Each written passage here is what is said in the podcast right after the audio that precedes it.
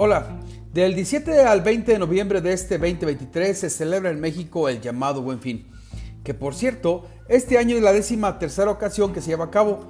Este proyecto tiene como objetivo principal fomentar el consumo y fortalecer la economía nacional, ofreciendo descuentos y promociones en una variedad de productos y servicios.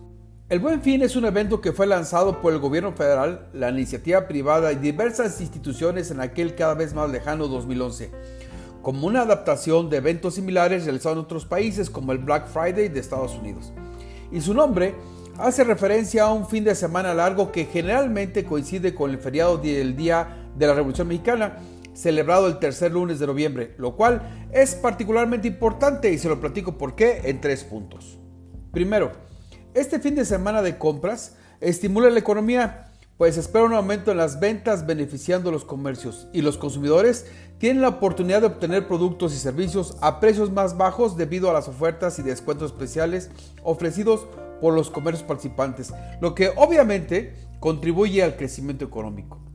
Segundo, el buen fin puede motivar a los consumidores a comprar en comercios locales, lo que beneficia a las pequeñas y medianas empresas y el aumento en la demanda durante el fin de semana largo puede llevar a la contratación temporal de personal adicional en el sector minorista y otros sectores relacionados, lo que ayuda a los indicadores en cuanto a la generación de empleo, aunque sea de manera temporal.